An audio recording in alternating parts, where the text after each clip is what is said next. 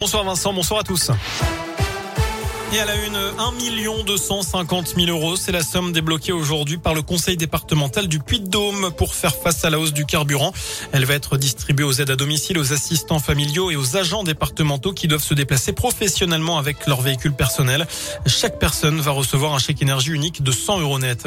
Notez que les prix du carburant vont arrêter de grimper, ils vont même baisser d'après le patron des magasins Leclerc, Michel-Édouard Leclerc, qui affirme que le litre de gazole coûtera 35 centimes de moins à partir de lundi dans les stations-service de son groupe. Les autres devraient suivre grâce à un marché qui va se retourner d'après lui.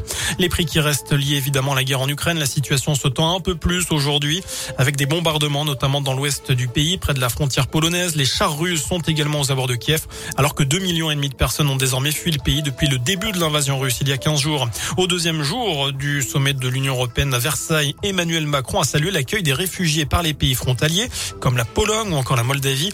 Il a promis que la France prendrait sa part. Le président nous devons nous préparer à d'éventuelles sanctions russes. Selon lui, l'Europe et l'Afrique vont être très profondément déstabilisées sur le plan alimentaire dans les 12-18 mois. Dans la région, cette triste découverte à Montbrison ce matin, un bébé de quelques heures a été retrouvé vivant dans une poubelle. C'est dans la Loire en l'occurrence et c'est une factrice qui a trouvé le nourrisson dans un sac poubelle de la tour lors de sa tournée. Les secours ont transporté le bambin à l'hôpital mais en bonne santé. La mère de l'enfant âgé de 20 ans s'est elle-même présentée à la gendarmerie. Une enquête a été ouverte. Enfin, on termine avec euh, du sport. Programme chargé aujourd'hui, du rugby. Le 15 de France va tenter de poursuivre sa route vers le Grand Chelem. Quatrième journée du tournoi destination avec un déplacement périlleux à Cardiff pour défier le Pays de Galles. C'est à 21h. Et puis au même moment en foot, l'Est Saint-Etienne, 17e, eh bien, se déplace à Lille. 7e en ouverture de la 28e journée de Ligue 1.